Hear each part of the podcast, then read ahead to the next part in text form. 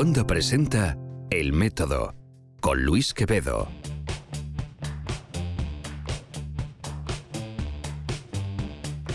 Hola, soy Luis Quevedo, un científico al que le gustaba tanto la ciencia que cambió la bata por la corbata, un solo tema de investigación por la posibilidad de meter las narices en toda la ciencia del mundo. Vamos, que me dice periodista científico. Bienvenidos a una edición más de El Método. Este es un podcast lleno de historias y conversaciones con personajes con los que compartimos la obsesión por entender un poco mejor este universo que habitamos y nuestro lugar en él. El Método es un miembro de la plataforma de podcast independientes en español Wanda. Wanda está de celebración porque acaba de ganar el apoyo de Google y su DNI Fund, el Digital News Initiative Fund, para que sigamos impulsando el podcasting en español de calidad y global. Si quieres conocer más, eh, ven a cuonda.com, allí podrás encontrar a todos los miembros de nuestra red de podcasters independientes. No tienen pérdida. Por cierto, esta semana os recomiendo muy mucho que escuchéis a El Valle de los Tercos, porque nuestros compañeros desde Silicon Valley nos traen las eh, aventuras y desventuras, los consejos sobre todo, para entender mejor cómo de distinta es la cultura de Silicon Valley, la meca de la innovación tecnológica, del resto de la cultura hispana global y por qué a veces a los innovadores eh, hispanos, que talento no les falta, no les va, sin embargo, tan bien a la hora de conseguir fondos y desarrollar sus ideas. ¿Por qué? Bueno, Ángel Saad, uno de los poquísimos hispanos que es Angel Investor y que es uno de los tipos que está en una firma de estas de capital riesgo importantes de verdad, bueno, él nos cuenta sus trucos, él nos cuenta qué ha aprendido en sus muchos años en el Valle. Aquí en el método, que por cierto es el método.fm, sabéis que aquí encontráis no solo el episodio de hoy, sino todos los que hemos hecho eh, con anterioridad, vais a poder escuchar a Carlas Martínez, él es un virólogo, en realidad es un biotecnólogo transformado en virólogo. Digo esto porque eh, Carlas y yo nos conocimos hace pues, una pila de años ya, casi de vergüenza decir cuántos, porque estudiamos juntos en Barcelona, en la Autónoma de Barcelona, biotecnología. Ahora, una década y pico, casi una década y media después, nos reencontramos en Nueva York porque por caminos muy distintos de la vida, bueno, pues nos han traído a Manhattan. Perdón. Carlas eh, va a hablar sobre Zika, va a hablar sobre ébola, va a hablar sobre gripe, sus tres grandes temas de investigación. De lo mucho que sabemos y de lo tantísimo que ignoramos, de las cosas que podíamos haber hecho distintas y mejor y de las cosas que aunque no lo reconozcamos o no queramos tan a menudo en los medios, la verdad es que hemos hecho mejor. Eh, también de su biografía científica, de cómo llegar desde Barcelona, desde la autónoma, pasando por un doctorado, postdoc, en fin, una serie de eh, de peripecias eh, no sin poca osadía, mucho morro, para poder llegar a un laboratorio de nivel mundial. Él trabaja con Adolfo García Sastre en el Mount Sinai. Em, aquí en el Hospital Monte Sinai de Nueva York. La verdad es que tiene consejos muy buenos para aquellos que estéis en ciencia, los que queráis estar y los que simplemente os interese la ciencia. Creo que es una conversación muy, muy chula, mucho más allá obviamente de que hablamos de virus y virus que están, eh, vamos, en la palestra. Así que no tiene pérdida. Antes de arrancar con la conversación. Eh, un par de cosas. Una es recordaros que en nuestra web, en el método.fm, podéis ver todos los capítulos, suscribiros en vuestra, em, eh, en vuestra plataforma favorita y podéis hacer una donación con un botón que tenemos de PayPal. Podéis hacer una donación para, por ejemplo, pagarle el desayuno, el café a Carlas Martínez, que es lo que hicimos esta semana en la Rockefeller University de Nueva York porque ya sabéis que sois vosotros con vuestras donaciones los que ayudáis a costear eh, el hosting de este podcast, los diferentes gastos que están asociados a, a, mantener este proyecto sin ánimo de lucro y también, ¿por qué no?, a pagarle un café a los invitados de vez en cuando. A ellos les hace mucha ilusión, os lo puedo asegurar. Y también, si os parece, vamos a pasar por los comentarios que habéis dejado en las redes esta semana.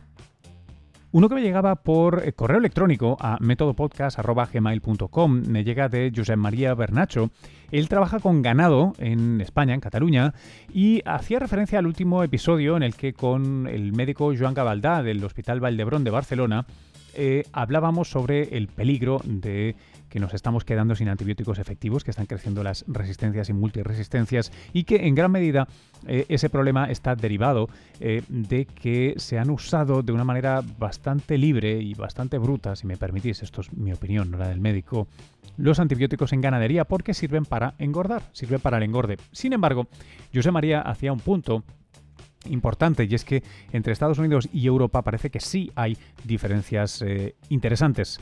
Él argumentaba, no voy a desarrollar todo el tema ahora, os voy a dar enlaces para, para aprender más si queréis que, de hecho, muchos ganaderos, mucha gente estaba en contra del TTIP, del Tratado de Libre Comercio que impulsó Obama y que ahora mismo está muerto en el agua porque con Trump esto no va a progresar porque decía que en Europa se tiene límites más astringentes a la cantidad, o sea, se puede poner menos antibiótico por kilo de carne eh, que en Estados Unidos y en fin, eh, eso hace que la carne estadounidense sea más barata, pero dicen pues no sea de la misma calidad. En cualquier caso, eh, yo he estado investigando un poco de esto, os animo mucho a que a que leáis. Os doy dos enlaces que están muy bien. Uno es de un artículo de unos compañeros del país, que parece que nos hubiéramos puesto de acuerdo porque salimos casi a la vez. Esto salió el 20 de, noviembre, ya veis, casi como cuando salía el podcast, em, que trata de eh, resistencia a antibióticos y el tema de la, de la ganadería. Y también otro para los que leáis en inglés de Mary McKenna. Eh, una tipa genial eh, que conozco de aquí de Estados Unidos, de la Asociación Nacional de escritores científicos, porque los periodistas científicos aquí la mayoría se llaman escritores científicos, science writers, está en Phenomena, en National Geographic y ambos enlaces os los voy a poner en las notas del podcast. Es un tema eh, realmente eh, fascinante. Y luego tres comentarios más que estaban en la página de Evox. El primero es de Amatiñón, que dice, si bien es claro lo que está pasando en referencia a los antibióticos, tengo la sensación de que el entrevistado está usando FUD, que en inglés es Fear, Uncertainty and Doubt. So, em, eh, miedo, incertidumbre y duda. Y finalmente termina hablando de patentes, otro ejemplo del capitalismo fagocitario. Cada vez cuesta más confiar en los médicos. La salud cotiza en bolsa, concluye Amatiñón. Bueno, em, no voy a poner en duda lo que dices porque obviamente cotiza en bolsa, la salud es un negocio, un gran negocio más acá en Estados Unidos, pero vamos, creo que la importancia del tema es suficientemente eh, seria para darle o para escuchar a Gabaldá. En cualquier caso, debo decir que yo lo contacté a él a través de un artículo que había escrito para eh, Investigación y Ciencia, que es la versión española o, en español de Scientific American. O sea que no, él no me vino a hacer un pitch em, de su empresa, aunque obviamente tiene em, intereses eh, y no, no se explicitan en el podcast, así que creo que no escondimos nada a nadie. Víctor Linares decía que las cifras que menciona no son de broma y precisamente dice que las farmacéuticas se están retirando de la investigación. Me parece que ya son muchos los científicos que lo advierten. A mí me toca muy de cerca el tema de los pollos y es cierto, solo eh, puntuación que los ganaderos se ven obligados por normativa, veterinarios, em, empresas y de las gracias por el podcast. Gracias Víctor por comentar y por escuchar cada semana. Eh, Manuel Vives Quitarte decía, muy interesante el tema del podcast, la pena es que no lo escuchen varios millones. No me quedó claro si los millones eran europeos o anglosajones y los del podcast de lengua hispana, astronomía y algo más, está muy bien. Un saludo. Bueno, eh, Manuel está respondiendo a tres cosas. La primera, eh, ojalá sí lo escucharan millones este podcast. No, no somos tantos, pero no está mal. Yo tengo mucho cariño en la comunidad que somos aquí, pero estoy encantado de que lo compartáis en vuestras redes, en Twitter, en Facebook, por el correo electrónico, boca a oreja, para que sigan creciendo como siguen creciendo cada semana las cifras de, la audiencia. En cuanto a si no quedó claro que los millones eran europeos o anglosajones, he tenido un problema yo mismo con, aclararlo con Gabaldá. Em, eh, te, voy a dar la mejor aclaración que yo he encontrado. Yo creo que son 1.500 millones de euros eh, de gasto, no 1.5 billones castellanos. Pero hace tiempo que investigo esto porque es, un, es uno de los problemas de traducción típicos de los que hablamos español y estamos aquí en Estados Unidos. Y resulta que en español es correcto traducirlo de las dos maneras. Es decir, que tú, un billón en español puede tanto significar un millón de millones como mil millones. ¿Cómo se precisa? No tengo ni idea. Lo que sí tengo claro es que en inglés solo son mil millones. Bueno, muchas gracias también a todos los que habéis hecho likes y compartido en las diferentes páginas de Facebook y en mi página en facebook.com barra Luis QVD, a los que seguís también en Twitter, en arroba luis-quevedo, y a los que eh, cada vez más estáis siguiendo por Instagram, donde hago experimentos que combinan la divulgación estrictamente con algo, tal vez un toque más, más personal. Supongo que el, medio lo, pide, lo requiere de alguna manera. Eh, voy experimentando, no sé, no sé qué os parece. Estoy también como Luis-Quevedo. Eh, me encantaría saber qué, qué os parece. Eso es Instagram. Bueno, eh, ¿qué vamos a hacer? Antes de arrancar, recordaros el método.fm, todos los podcasts, suscripciones, donaciones, para que vosotros eh, invitéis a los, a los invitados, válgame la redundancia, a café o a lo que surja em, en las entrevistas. Eh, recordaros que en cuenda.com podéis encontrar podcasts de la absoluta mayor calidad y que esta semana tenéis una conversación con Ángel Saad que no tiene pérdida para entender mejor la psicología de Silicon Valley y cómo es distinta de la psicología de los que somos eh, latinos o hispanos de, esta Iberoamérica tecnológica. Em, y sin más, os dejo ya con esto. Si tenéis sugerencias, ya sabéis, arroba metodopodcast, eh, perdón, metodopodcast arroba gmail.com. Vamos a ello.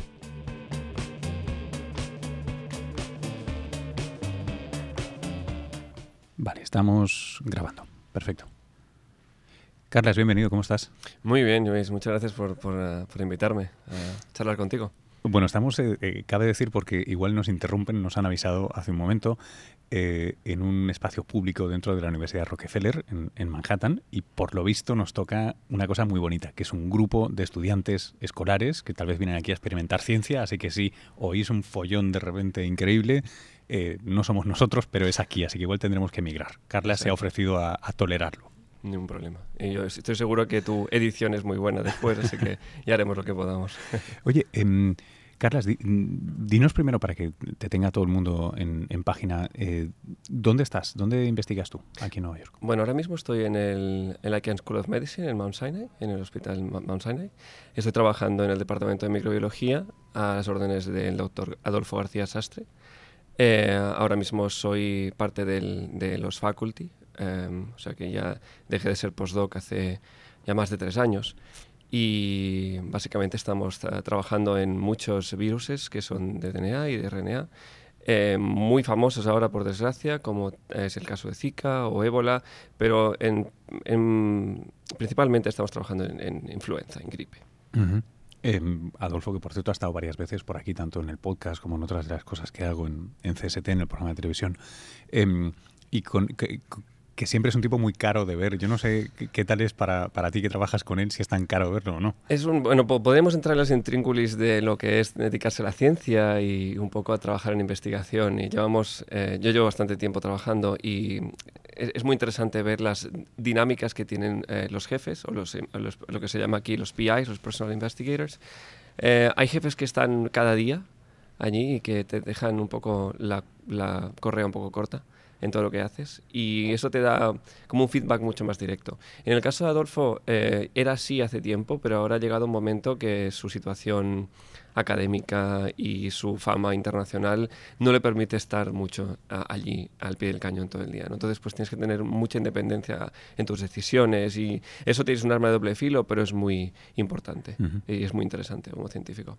Oye, em, influenza, gripe para, o gripa, para según nos escuche la gente, eh, ébola y zika, que son palabras, como tú dices, que una que es completamente conocida y, relativamente desconocida en, muchos otros aspectos y otras que están muy, muy, muy de moda por el peor de los, de los motivos eh, imaginables. Em, ¿Cómo llegas tú a, dedicarte a investigar estas cosas? O sea, ¿tú eras virólogo originalmente? Em, ¿Médico? Em, ¿Biólogo? ¿Qué, ¿Qué, eras y qué, cómo llegas aquí?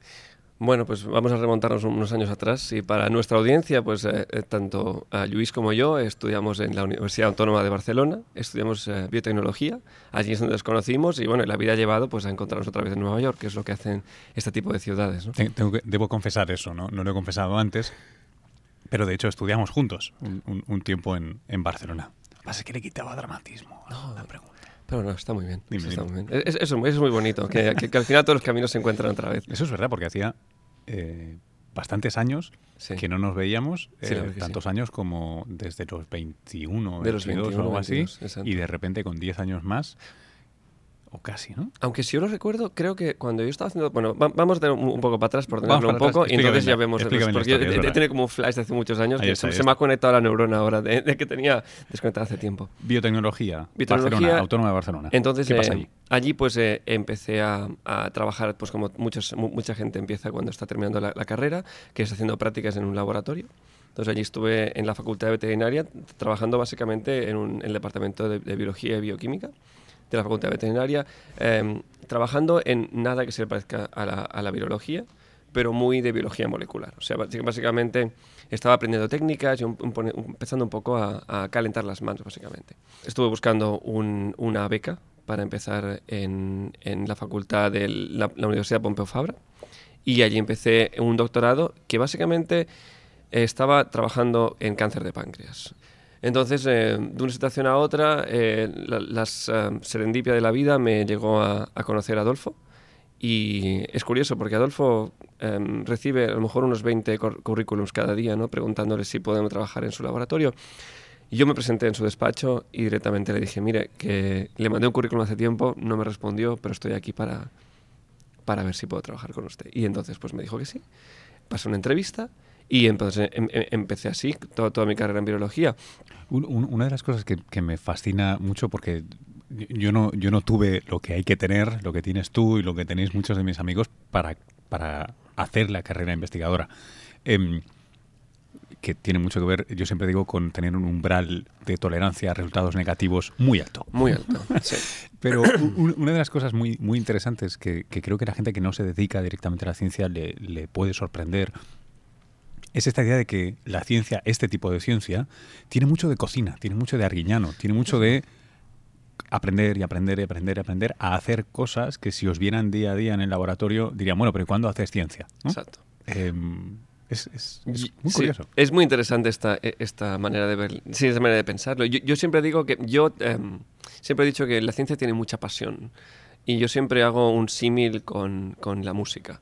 O sea, yo, por ejemplo, estuve... Yo, Eso, porque tú, tú, tocas. Claro, sí, sí. Yo, bueno, hiciste... yo, yo, eh, bueno, yo la historia que siempre cuento un poco de, de, Abuelo Cebolleta es que mm, de pequeño yo era muy malo jugando a los deportes. O sea, me ponías una pelota delante y me rompía una pierna.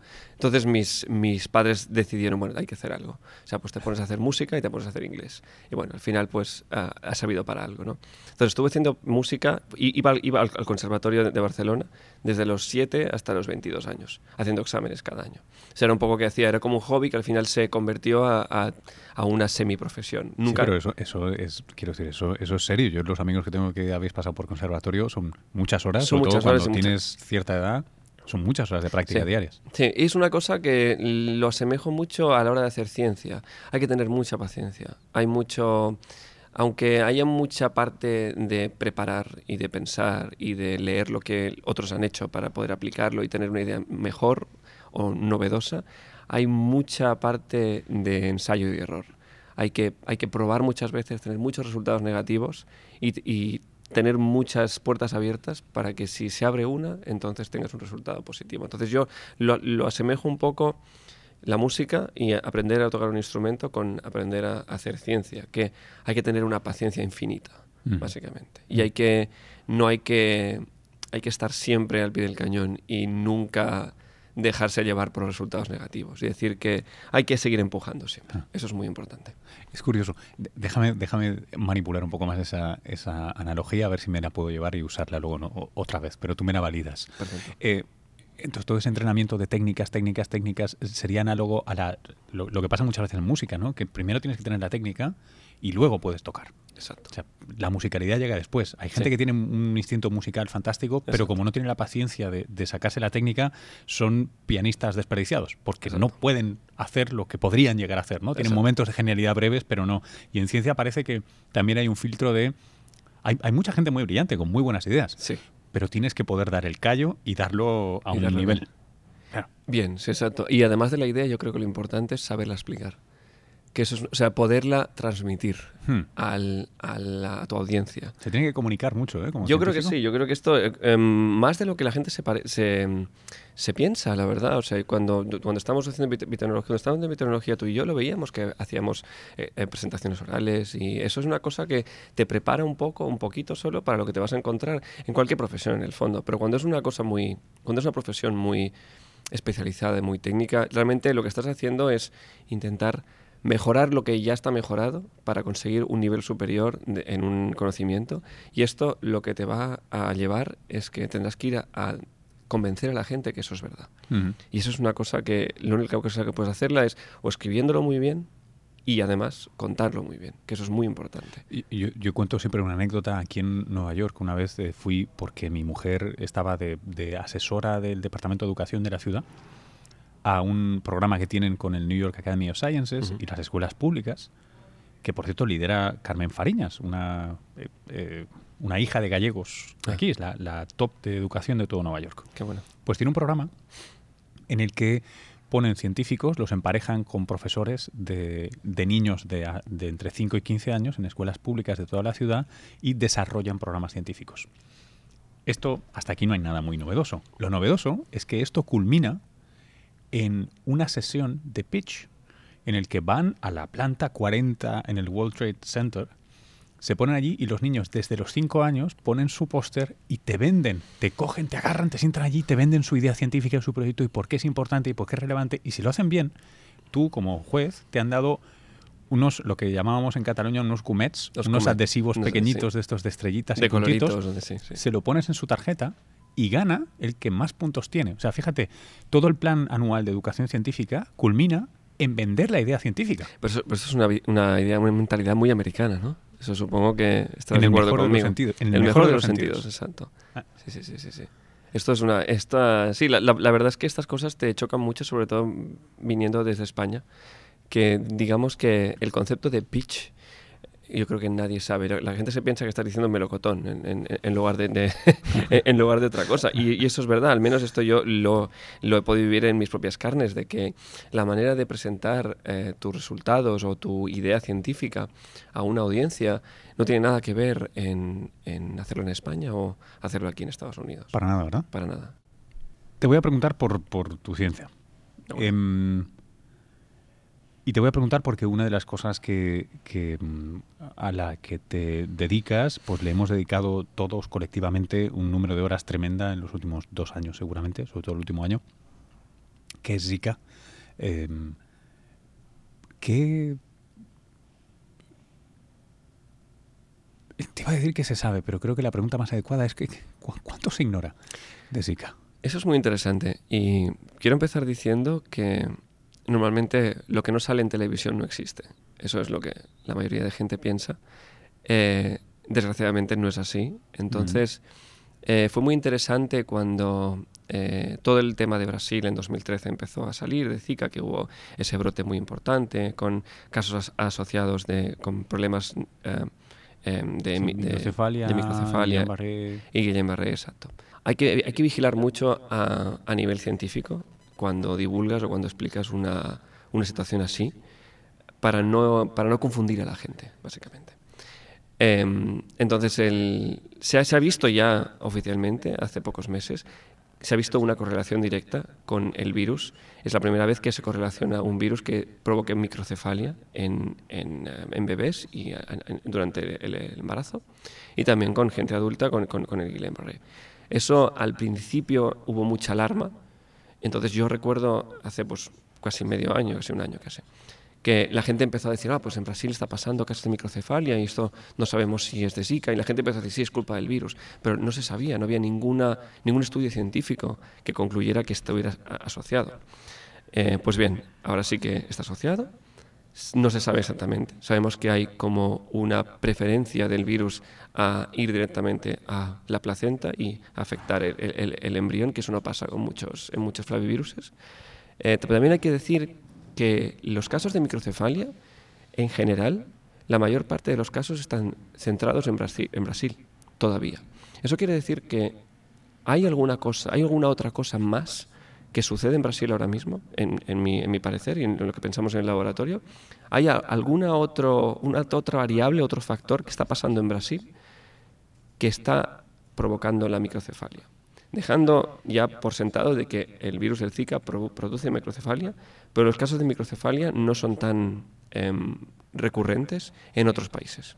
Eso es una cosa muy interesante que ahora la gente está trabajando. ¿no? Tenemos que ver si es una cosa localizada o una cosa asociada al- al- a la población, al, al background genético de la población. Esos muchos eh, laboratorios están ahora intentando investigar por qué solo en Brasil.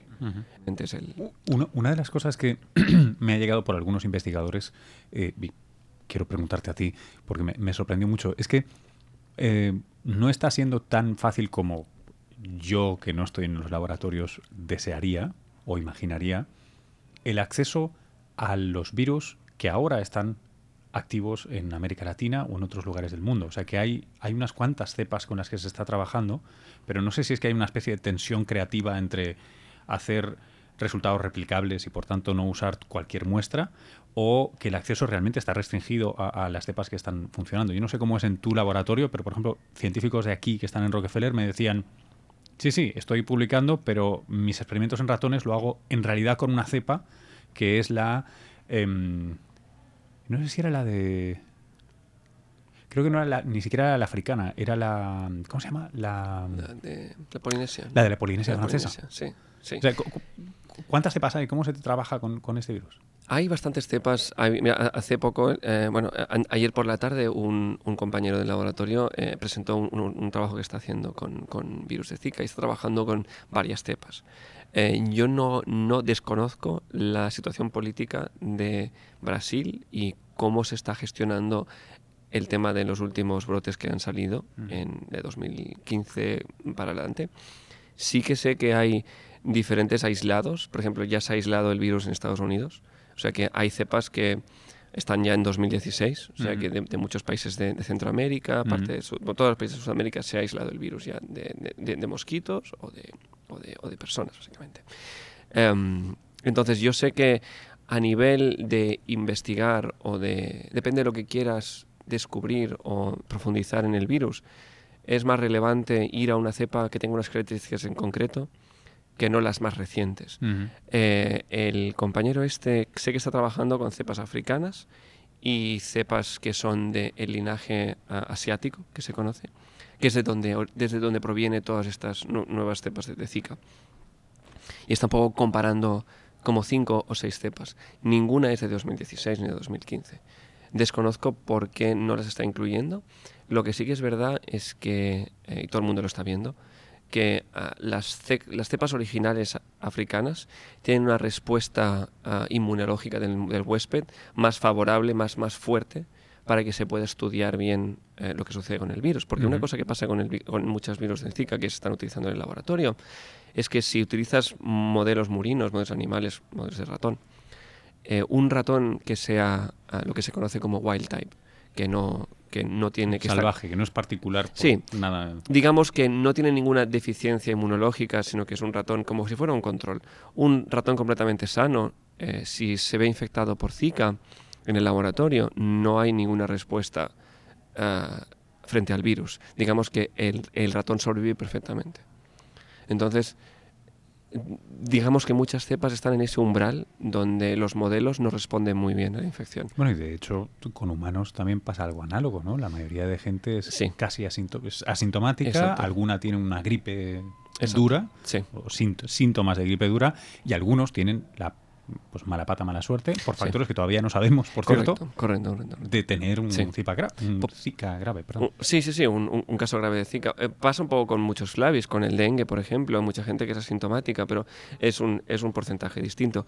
Mm, más que sea sintomática o, sintomática una, una, infección por Zika, lo, lo, que es más grave es que el 25% de los casos de las mujeres que, se quedan, que están embarazadas y contraen el, el virus, eh, un 25% de los casos genera microcefalia en, bebés. Esos son los estudios que se han hecho en Brasil.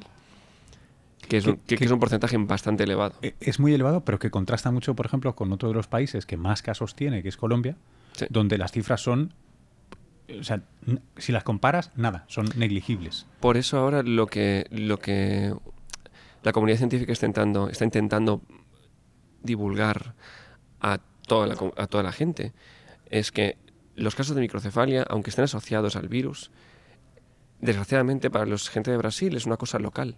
Entonces hay que ver lo que decía yo antes, ¿no? Hay, que ver el, fondo genético de las comunidades que se han visto afectadas por el virus, si hay alguna particularidad que les hace más susceptibles a tener microcefalia después de ser infectadas con el virus. Es que, es que es un puzzle tremendo. E, Es un puzzle muy, es, es- o sea, científicamente es muy interesante y, y por eso lo que, lo, lo que, lo que es más importante es generar un mensaje tranquilizador a la gente y tampoco quiero caer en, en- en generalizaciones, pero yo cuando la gente me pregunta aquí, cuando voy al parque por la mañana a sacar a la perra, y la gente me pregunta, oye, ¿qué pasa con el Zika? Esto que, oye, es que Florida ha salido, no sé qué. Y yo, yo, yo siempre hago una generalización que es bastante divulgativa, que yo les digo, ¿cuántos mosquitos ves alrededor tuyo? Ves 50 mosquitos. Porque, eso es lo- porque esa es la realidad de muchos países, de que, de que Sí, sí. Tienes, tienes centenares de mosquitos alrededor tuyo. Es, es una cuestión de, de número. O sea, un mosquito que, que esté volando por ahí en verano, si es exportador del virus, yo creo que tienes muchas más, menos posibilidades de contraer la enfermedad que si tienes 50 o 100 mosquitos alrededor tuyo. Ujú. O sea que eso es una. Hay, hay que mandar un, me- un mensaje de cautela y de tranquilización a la gente de que se está haciendo a nivel científico y a nivel de salud gubernamental todos los pasos para concienciar a la gente de que, por ejemplo, si las mujeres están embarazadas, mejor no viajar a esos países porque te estás exponiendo a la posibilidad de que tu hijo tenga problemas neurológicos. Entonces, pues eh, es, es una situación donde creo que el mensaje tiene que ser muy claro y conciso para que la gente sepa hasta qué punto está expuesta al virus.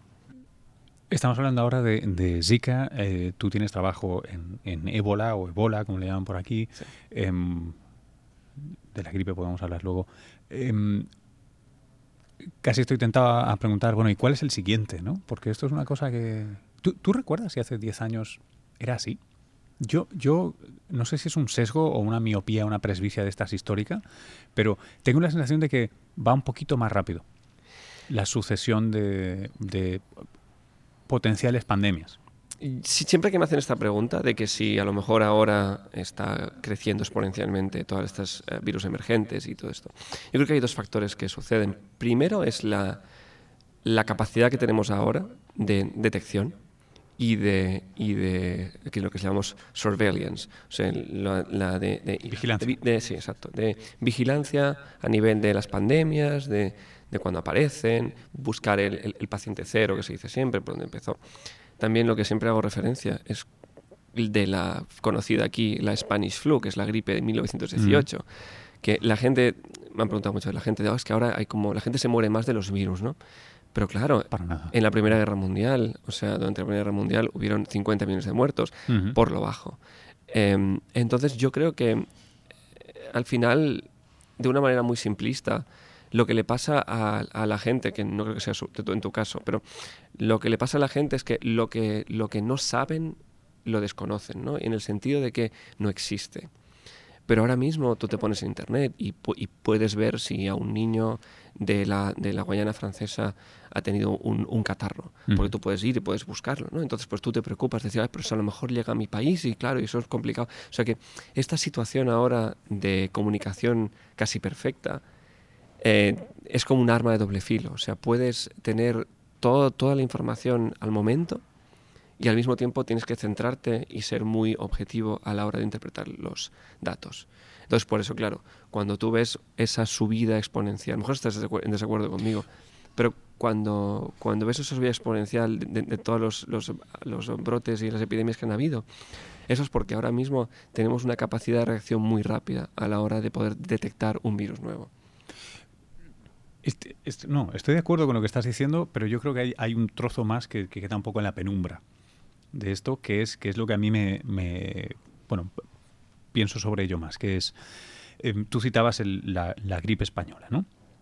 Si mañana o la próxima cepa que gana eh, dominancia entre las que eh, cada temporada dominan, ¿no? Es análoga a, no análoga estructuralmente porque podríamos hacer algo, pero es análoga en el sentido de que es así de virulenta en este mundo en el que vivimos ahora, que está más conectado y tal, eso prende fuego de una manera muy, muy grave. Em, el, punto que yo estoy intentando comprender es, es cierto que en los medios, por ejemplo, o sea, yo, yo lo he pasado muy mal cuando he tenido que hablar de Zika, porque me han criticado muchísimo en mi propio medio de comunicación. Porque yo era, cuando la gente decía que se transmitía por sexo, yo decía no. ¿Por qué? Porque no estaba probado. Y luego, al cabo de dos semanas, salieron los primeros reportes que sí, y la gente me decía, ¿ves, Luis? ¿Ves? cómo?". Y es, lo siento, no. yo he hecho lo correcto. Hasta que no haya prueba de ello, no. Entonces, esa tensión la conozco. Em, lo que sí me preocupa es el, es el engranaje entre Em, dejando de lado si la gente se, vuelve paranoica o no con estas cosas, tenemos esa capacidad de vigilancia, pero si llega una cepa que es realmente virulenta, en un mundo mucho más denso, ¿no? Es, como si el mundo fuera ahora todo Manhattan en la densidad humana que tenemos. Em, el peligro potencial de, de, una pandemia de muertes es tremendo, o sea, multiplica esos 50 millones de muertos por la población que tenemos hoy día. Y sin embargo veo que las instituciones políticas eh, en este caso no, hablo de los científicos, ¿no? sino de qué reacción política damos a esas cosas, es naif, es muy inocente, eh, por no decir ignorante. Eh, eso, es, eso es lo que me preocupa. O sea, que la escala del problema me parece mucho más grande potencialmente. Es como el asteroide. Es, si cae un asteroide, tenemos un problema muy, muy grande. Todavía estamos lidiando con ello como si esto fuera como si esto no fuera tan grave. Que, eso es lo que me tiene medio entonces no, no quiero alarmar a nadie, porque me, parece ridículo y absurdo, pero sí que me encantaría ver, pues, eh, no sé, el mil o dos mil millones de dólares puestos, que a nivel de la economía global es un chiste, puestos en surveillance, esta de la que dices, vigilancia, de una manera muy, muy, muy, muy proactiva, porque es una muy buena inversión. Seguro el señor Buffett estaría de acuerdo con poner ese dinero en, ese tipo de cosas. Está, yo creo que se está haciendo grandes esfuerzos, grandes esfuerzos, a, sí, a nivel científico, de ir incrementando el, gasto público. Sí, va subiendo poco a poco. Exacto, para, para, para, ir encontrando eso, porque claro, cuando había una situación de poder organizar esos datos. Ahora sí que se pueden, ahora se puede hacer un, lo que se llama data mining, o sea, hacer una, una, cantidad de datos y bases de datos enormes que se pueden procesar todos a la vez, porque la, la, técnica ha mejorado. Claro, ahora, ahora es factible, lo que pasa es que necesitamos los recursos para poder organizar esos datos. En el último eh, congreso, que uno de los congresos que fui a, eh, a Memphis, en, Tennessee, de, nuestro grupo que está asociado al, NIH, al, Centro de Salud de, de Estados Unidos, eh, hablamos de eso, de que la vigilancia tiene que incrementarse para poder prevenir futuras pandemias. Entonces, eso es una cosa que siempre se va un poco pues hinchando un poco más eh, el globo, ¿no? Para que nos den más fondos para poder investigar eh, y, poder hacer una vigilancia eh, mucho mejor, para poder tener una, una prevención mejor lo que sucede a nivel científico de decir eh, esto es lo que necesitamos y lo que pasa en el Congreso y, en el, y a nivel político en este país, ya sabes que a veces no están mm, de acuerdo con, con, los programas. Pero nosotros tenemos el mensaje muy claro de que para tener una prevención hay que saber trabajar con lo que tenemos ahora para poder predecir el futuro. Es como, es como ser, como ser meteorólogo, pero con un poco más de, de fiabilidad. Vamos. Más de fiabilidad, ¿por qué? Bueno, a veces, a veces la predicción del, tiempo a veces no es del todo segura y es una analogía un poco así porque eh, cuando estás jugando con las vidas de, la gente no puedes decir que, estás prediciendo, ¿no? Estás un poco yendo a, lo seguro basado en un método científico. Evidentemente te puede venir una tormenta que no, que no predecías y te puede dar un chubasco pero es, es, muy importante hacer un buen trabajo de, de, vigilancia para entender el virus, para poder prevenir. Y eso pasa con la vacuna de la gripe, por ejemplo. En, hay, hay, años en la vacuna de la gripe, en la vacuna de la gripe que se hace una selección de las cepas que se cree que circularán en el año siguiente y a veces acertamos más que otras veces. Normalmente hay, una, hay una efectividad bastante alta, pero ha habido un par de años que no ha salido bien debido a lo que tú dices, que a lo mejor debido al, tráfico de personas, porque se mueve mucho más la gente, ha, habido una variable que ha sido impredecible y ha aparecido otra cepa de gripe que no estaba prevista que apareciera. Y eso también ha pasado hace poco. ¿Tú te atreverías a, en un minuto, explicar, porque esa es una pregunta que se hace mucha gente, em, de, manera muy, muy razonable, ¿no? Em, ¿Cómo puede ser que tenga gripe cada año, que la gripe sea distinta cada año y que me tenga que vacunar cada año? Yo, como alguien que tiene un programa de televisión em, popular, en el sentido de que es para, para gente de todos tipos, audiencia media, se ven más de 20 países, o sea, es, es gente muy distinta, ¿no? Sí. Hay una cosa que siempre me preguntan, y me preguntan con, un, con una medio risa contenida, como de malicia, como de te pillado, ¿no? Que es, ¿esto de la gripe dime la verdad. Esto es que las farmacéuticas tienen un negocio. Mm, dejando los negocios aparte. Eh, empecemos por la parte científica, que es lo que a mí me gusta hablar, y después ya hacemos un poco de, de, sí, sí, económicas. Es, pero es, la idea de que eh, no creen que haya una biología tal del virus que haga posible que cada año eh, haya cepas distintas y tengas que, que lo más razonable sea vacunarte. Claro. por ejemplo, a día de hoy, con el estado del arte ahora mismo. a ver, el, el virus de la gripe, primero lo que se dice siempre, a nivel así muy, muy general, lo, que me gusta también cuando empiezo a hablar del, del virus de la gripe, es que es un virus muy promiscuo. Me refiero a que tiene muchas capacidades para, infectar muchos huéspedes. Es uno de los virus que, se, que creo que es el que está más extendido en muchos mamíferos. O sea, se puede encontrar en, humanos, en caballos, en, hasta en elefantes marinos. Y hasta hay indicios, bueno, indicios no, o sea, se han encontrado virus de la gripe en, en, murciélagos, cosa que es una cosa que es súper novedosa, supongo que, que se de hablar de ello. Entonces, ¿por qué, por qué este virus, por qué el virus de la gripe tiene esa, e, e, esa capacidad? Eh, tiene un... Cuando se va replicando y va copiando su genoma, no es del todo perfecto. Entonces lo que pasa es que va añadiendo mutaciones, sin querer. va añadiendo mutaciones sin querer y eso lo que hace es que el virus vaya cambiando. El, virus de la gripe tiene muchísimas cepas, ha estado con nosotros durante, yo diría que centenares de miles de años. Y tiene la capacidad encima de, cuando se juntan dos virus en, una, en un huésped, estos dos virus pueden mezclarse y salir un virus que es un mix, que es un mix de, que es un mix de los dos virus. Digamos que tú tienes un virus que viene de, ave y un virus que es humano. Entonces, estos dos virus van, van, circulando porque, como bien sabes, el virus de la gripe pues, se transmite por, el aire, por el aerosol. Entonces, digamos que ese virus del ave y ese virus humano infectan a la vez un virus, hay un virus, perdón, un, un, cerdo, por ejemplo. Y entonces este, este virus humano y este virus aviar, que está dentro del cerdo, se lo van pasando entre ellos y de ahí como es un virus que, está, que su genoma está por segmentos, en lugar del nuestro, que es toda una hebra, por segmentitos, los segmentos se van mezclando y de pronto, un día, este cerdo lo pasa a un humano. Y eso es lo que pasó en 2009. eso, la, gripe porcina del 2009 pasó exactamente eso.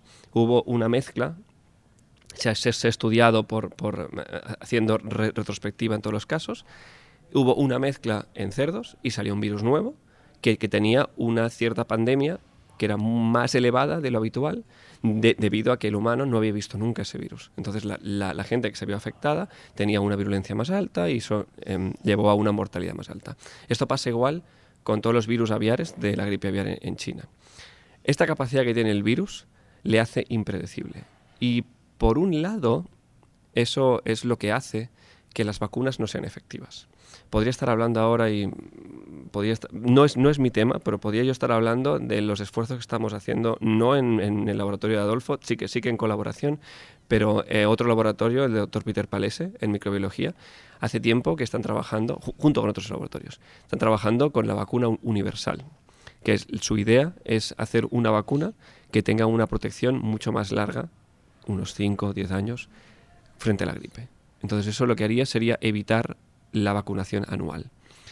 Eh, para, la tranquilidad, para tranquilizar a la gente un poco conspiranoica de las farmacéuticas, las farmacéuticas están muy interesadas con este producto también. O sea que ese tipo de gente te diría que bueno, que perderán el negocio, ¿no? Porque si no pueden vacunar cada año, pues eso, ¿no? Así que yo ahí no me meto porque yo no sé todas las intríngulis de la parte farmacéutica, pero sí que es verdad que puedo decir es que la vacuna de la gripe que funciona en un año, no funciona para el siguiente. Pero es toda una cuestión de predicción, porque eh, como hay esa variabilidad de virus de la gripe a nivel mundial, lo que pasa en un año no pasa en el siguiente. Y, claro, entonces tienes las, las, cepas del H9, n 2 o, los virus que han salido de los murciélagos, que ahora mismo no, no afectan humanos, pero en un futuro, quién, quién sabe, ¿no? Entonces, pues, esa característica tan promiscua del virus hace que las vacunaciones no sean de, largo tiempo. Porque como bien he dicho, ¿no? la, la vacuna del año pasado no funciona para la siguiente.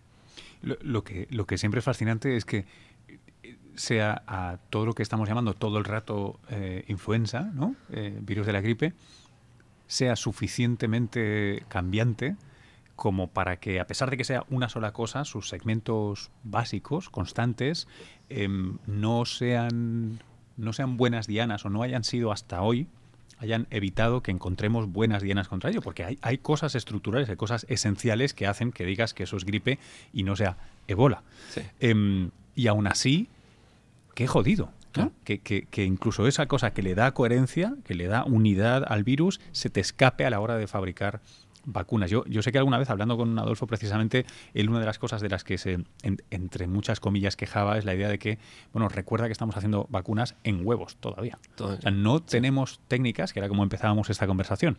Técnicas, técnicas, técnicas. No tenemos técnicas para fabricar, para producir vacunas de una manera, digamos, del siglo XXI. Exacto. Y eso es, eso sí que es un rompecabezas tremendo.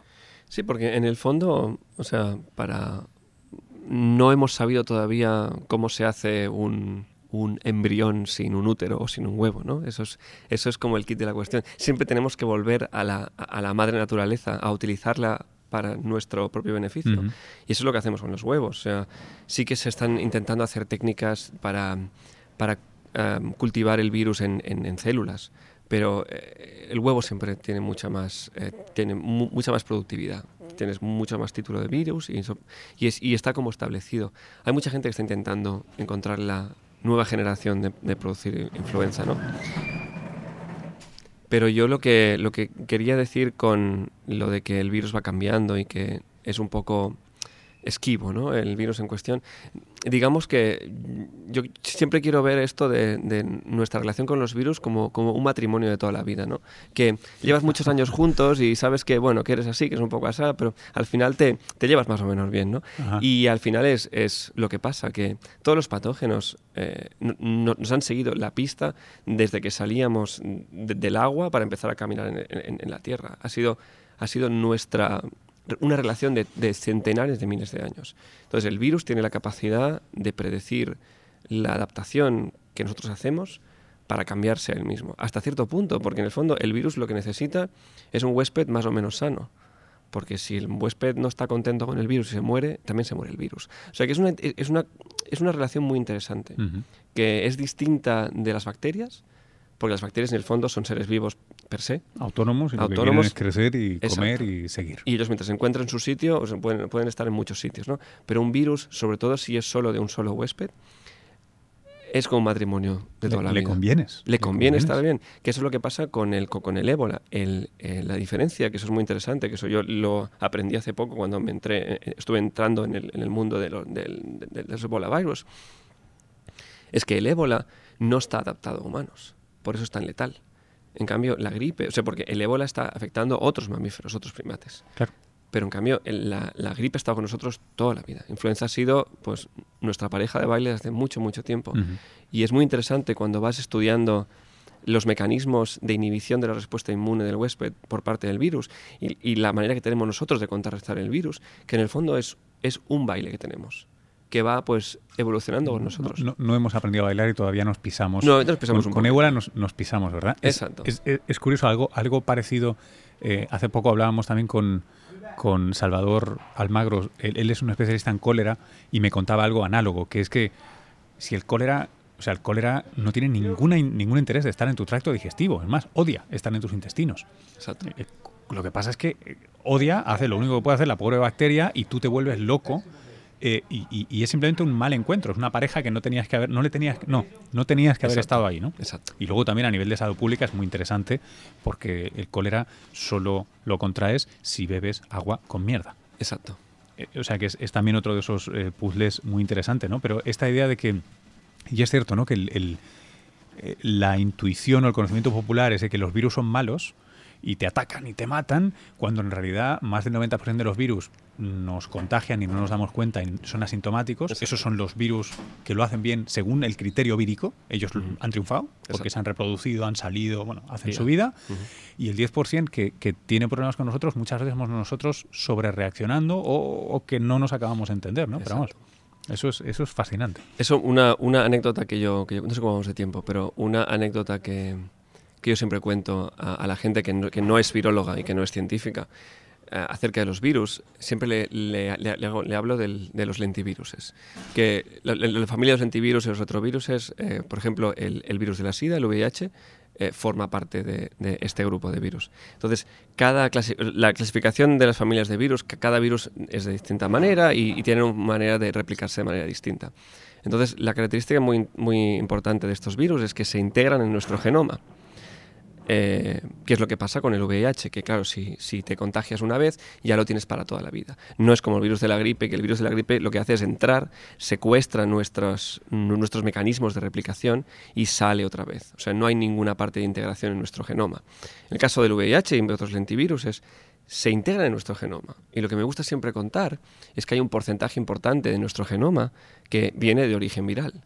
O sea que no es, no es humano. O sea, somos un poco virus, porque estos patógenos eh, insertan parte de, de, su gen, de, de sus genes uh -huh. y se nos quedan para siempre. Y esto no es que nos, no es que no, no nos hayan infectado durante nuestra vida, sino Hace que nuestros padres, y nuestros padres y nuestros antepasados nos han trasladado esa carga viral en nuestro genoma, que es inerte, que no sucede nada o no se sabe. Eso no hasta, hasta aquí hasta aquí sí, puedo leer, ¿no? parte de los transposones, algunos oncogenes. Exacto. Yo hasta aquí puedo leer, no, no, no soy un experto en esta parte de, de la ciencia, pero sí que es una parte muy interesante a nivel biológico de decir que que un porcentaje de nuestro cuerpo es, es un virus. Y, y, y, eso es una, una cosa que yo, yo, siempre cuento, que es un baile, es un matrimonio, la, la analogía tú quieres decirle, pero es una cosa fascinante que, como, como dijo, me lo, me lo dijeron en, en, en, la carrera, que eh, la, la, la, evolución de las especies es una batalla interna increíble. O sea, desde, desde el organismo unicelular hasta llegar a, a, donde estamos nosotros, si nos consideramos el, la cúspide de la evolución. El apex. El apex, como tú quieres decirle. Sí, el ápice. Eh, ha, ha, habido una batalla interna millones de años y al final ha conseguido esto. Esta, este, tira y afloja, este tira y afloja donde los virus han participado. O sea que no quiero decir que tenemos que ser amigos y ahora infectarnos de todo, pero, pero que es una cuestión... Respetarnos un poco al menos y conocernos y... Exacto. Es, es, es todo un disfrute, la verdad es que es es más bonito el mundo una vez se aprende de, de esas cosas. Oye, yo creo que he, hemos llegado al momento. Muchas gracias por la conversación. Vienen los chavales, lo vamos a dejar aquí. Perfecto. Un placer, Luis. gracias. Gracias.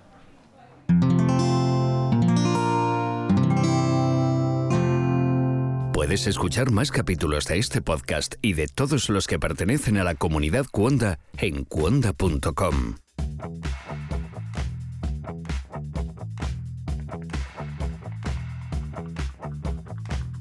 Bueno, hasta aquí la conversación. Muchas gracias por eh, haber prestado vuestras orejas una vez más. Recordad que encontráis más capítulos en el método.fm, más podcast en cuonda.com y yo me voy a celebrar mi cumpleaños que para algo es 2 de diciembre, viernes, y son 35 ya que caen. Vamos a hacer algo. ¿Sabéis cómo voy a celebrar mi cumpleaños? Lo voy a celebrar yendo a hacer un pase de mi nuevo documental En Busca del Futuro Perdido a una escuela de Queens donde los alumnos son hispanoparlantes. Vamos a pasar el documental y vamos a estar debatiendo, charlando, conversando. Esta misma semana, el martes, el miércoles, perdón, eh, fui a pasar el documental también a la Escuela Internacional de Naciones Unidas, adscrita a, la ONU aquí en Nueva York. Y luego tuve un debate súper interesante con chavales de 14, 15 y 16 años sobre política internacional, sobre eh, la psicología del partidismo, sobre Trump y Obama, sobre si eh, hemos evolucionado para ser para estar polarizados políticamente o qué podemos aprender de la arqueología para hacer un futuro mejor. En fin, yo para mí fue un subidón, es un subidón cada vez que comparto el documental con todo el mundo y más, si me permitís, cuando son chicos y chicas jóvenes, cuando tengo la sensación de estar, aunque sea un poquito, eh, ayudando a empujar una semilla en tierra decididamente fértil. Eh, es una pasada, es un privilegio, como es un privilegio poderos compartir historias y conversaciones aquí en el podcast cada semana. Así que muchas gracias.